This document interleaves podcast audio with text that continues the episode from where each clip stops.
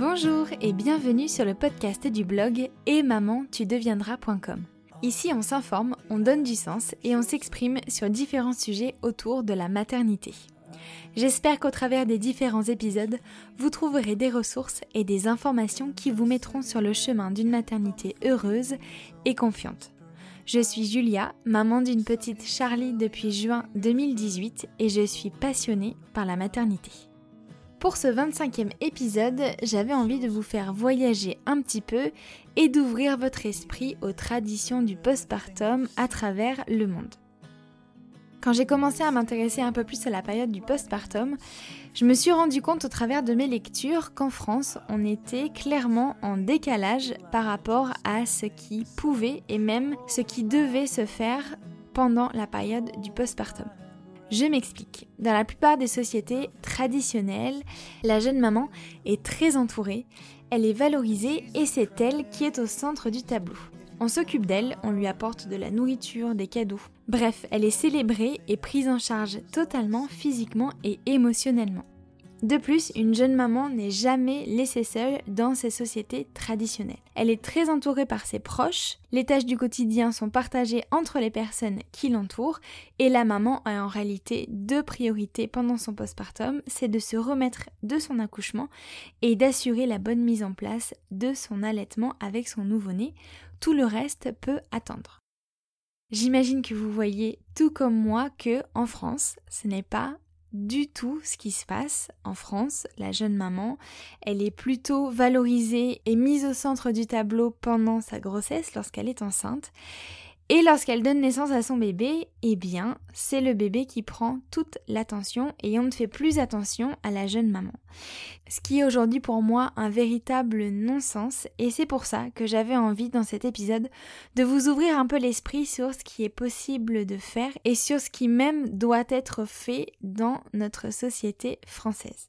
Donc on va partir, on va faire un petit tour du monde, on va aller en Chine, en Amérique du Sud et en Afrique pour découvrir les traditions du postpartum dans ces cultures. Pour ne rater aucun épisode du podcast, vous pouvez vous abonner à mon compte Instagram at et maman tu deviendras et puis si l'épisode vous a plu, si le podcast en général vous plaît, n'oubliez surtout pas de lui mettre une note sur l'application que vous utilisez et un petit commentaire. Sachez que c'est grâce à vos notes, à vos commentaires et aussi à vos partages sur les réseaux sociaux que le podcast et ses riches informations seront diffusés au plus grand nombre. Alors d'avance, merci à vous. Je vous laisse avec l'épisode. Très bonne écoute.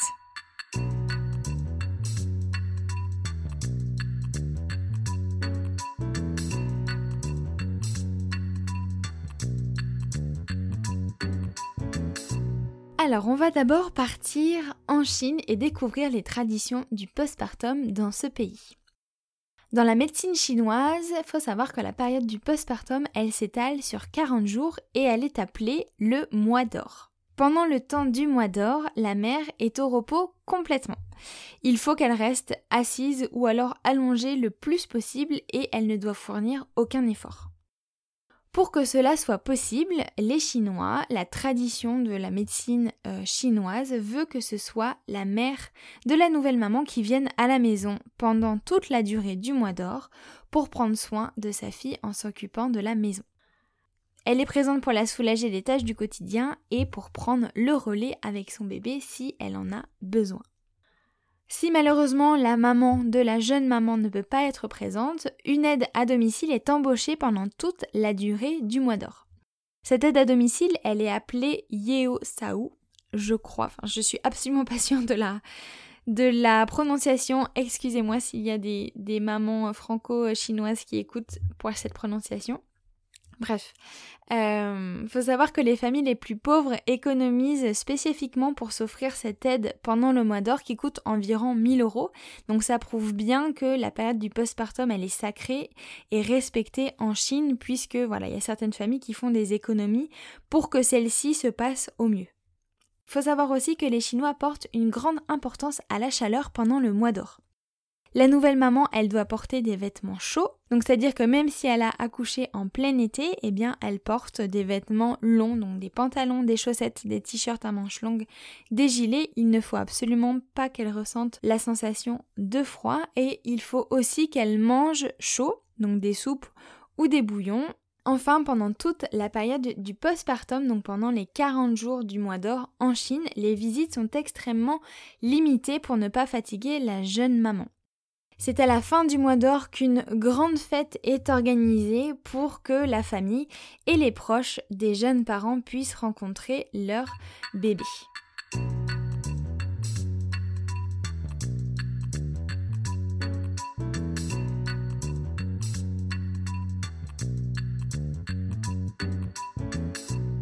Partons à présent en Amérique du Sud.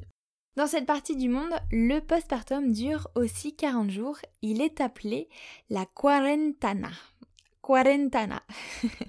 le postpartum en Amérique du Sud est considéré comme un temps de récupération pour la maman et c'est aussi un temps réservé à la rencontre avec son bébé.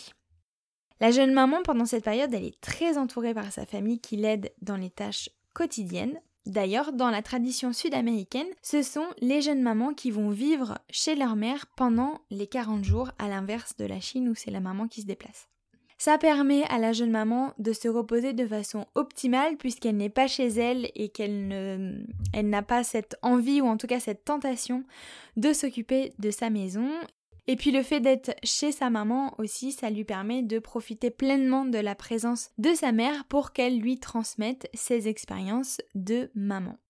Tout comme en Chine, en Amérique du Sud, il y a une grande importance mise sur la chaleur. La jeune maman, elle doit rester au chaud et manger chaud, tout cela pour favoriser sa récupération corporelle et son bien-être. Ce que j'aime beaucoup dans les traditions du postpartum en Amérique du Sud, c'est qu'à la fin des 40 jours, la jeune maman reçoit un soin appelé le soin reboso. C'est un soin ancestral mexicain donné par deux femmes à une autre femme. Il est donné pour honorer la nouvelle maman et lui permettre de se recentrer, de retrouver de l'énergie et de prendre du temps pour elle. Il a aussi une dimension corporelle puisqu'il permet de resserrer le bassin et de repositionner le corps en douceur après l'accouchement. Ce soin, il dure entre 2h30 et 4h et il s'articule autour de quatre étapes que je vais vous partager pour vous faire rêver un petit peu. La première étape, c'est un massage à l'huile à quatre mains. Ensuite, la jeune maman a soit le choix entre un bain chaud aux plantes ou un hammam aux plantes. Ensuite se produit un temps de sudation sous couverture et enfin le soin rebosso se termine par un enveloppement, un resserrage du corps avec le rebosso. Le rebosso c'est un tissu traditionnel mexicain qui ressemble à une écharpe et il y en a sept qui sont utilisés dans le soin rebosso et qui sont placés sur les points clés du corps qui sont la tête, l'épaule, le ventre, le bassin, les cuisses, le genou et les pieds. Ces sept points sont donc resserrés avec les rebossos. Je vous parle de ce soin de manière aussi détaillée parce que je le trouve absolument merveilleux. Je l'ai découvert pendant mes recherches sur le postpartum et je trouve que c'est vraiment un excellent cadeau de naissance à faire à une jeune maman ou à se faire offrir ou à s'offrir tout simplement. Enfin bref, c'est vraiment quelque chose à faire, je trouve, quand on devient jeune maman pour, euh, pour s'honorer et pour permettre une belle transition vers la maternité aussi. Je vous en parle aussi parce que c'est de plus en plus pratiqué en France. Pour trouver une praticienne et réaliser un soin rebosso, il vous suffit de taper soin rebosso dans Google et je vous invite à aller sur le site rebossoauféminin.fr. Là, vous trouverez un annuaire des praticiennes. Et puis, pour vous aider un petit peu, je vous ai mis le lien dont je viens de vous parler dans la description de cet épisode.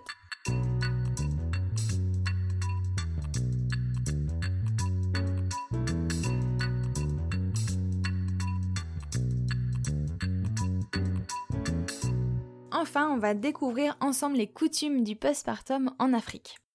Je pense qu'on est beaucoup à connaître le proverbe africain qui dit Pour qu'un enfant grandisse, il faut tout un village. Bien évidemment, le postpartum se vit au travers de ce proverbe en Afrique. Par exemple, au Sénégal, les soins et les traditions de cette période importante sont transmis de génération en génération de femmes. Comme dans les autres sociétés traditionnelles, la maman est également entourée et aidée pendant toute la période de son postpartum.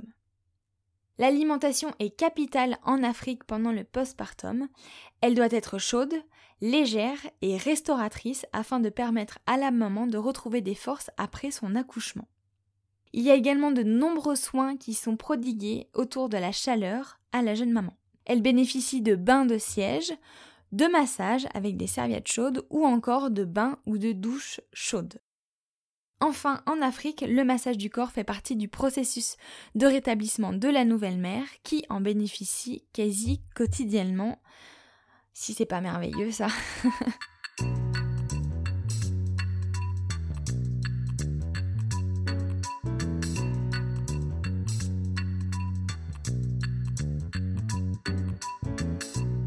Voilà pour ce petit tour d'horizon des traditions du postpartum au travers le monde. Vous le voyez, en France, on est très très loin de ces traditions et de l'importance mise sur la période du postpartum et c'est extrêmement dommageable selon moi. Je peux vous dire qu'au travers de toutes mes lectures et des témoignages que j'ai pu lire, euh, c'est ça me paraît presque aberrant aujourd'hui qu'on mette si peu d'importance sur la période du postpartum et que les mamans soient autant laissées à elles-mêmes. Et je dirais même que euh, l'image de la jeune maman en France soit si édulcorée, si idéalisée et tellement à milieu de ce qu'on vit en fait en tant que jeune maman. Enfin, je pense qu'on a on a toutes l'image de la jeune maman épanouie, heureuse, qui reprend sa vie comme si de rien n'était avec euh, son bébé. Euh, alors qu'en fait, c'est, enfin, on, est on est très loin de ça euh, quand on a un, premier bébé. Le corps a hum, fait un effort colossal pour mettre au monde le bébé. il s'est passé plein de bouleversements à l'intérieur pour le faire passer et le faire naître. Il y a beaucoup de fatigue qui est générée après un accouchement. Et puis, psychiquement, psychologiquement, neurologiquement, il se passe tellement de choses aussi que ça paraît presque impossible que la mère soit seule aujourd'hui en France pendant son postpartum.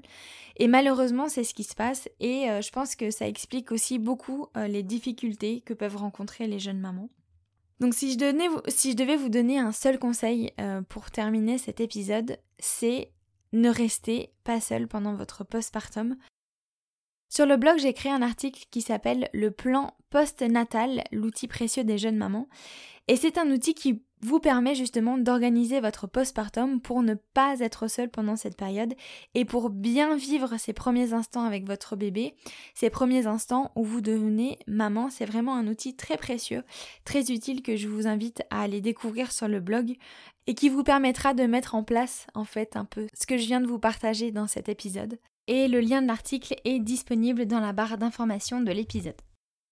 Il y a beaucoup de choses à faire et plus on sera nombreuses à, s'intéresser et à être informées sur ce qui se fait ailleurs pendant la période du postpartum, plus on aura euh, une force et les moyens de changer un peu les choses et de s'informer les unes les autres sur ce qui est possible de faire. En tout cas, moi, c'est ce que j'essaye de faire avec le podcast et le blog et j'espère que ça vous est utile. Je vous remercie d'avoir écouté cet épisode, j'espère qu'il vous aura plu. Si vous pensez qu'il peut être utile à d'autres mamans, n'hésitez pas à leur partager sur vos réseaux sociaux et à me taguer, ça me fera super plaisir de voir que l'épisode vous a plu et que vous le partagez.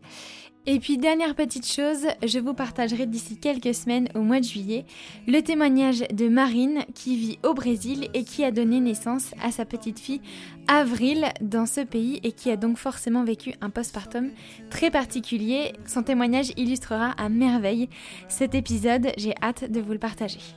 Très belle journée à vous, je vous dis à mercredi prochain pour un nouvel épisode par ici. Salut understand.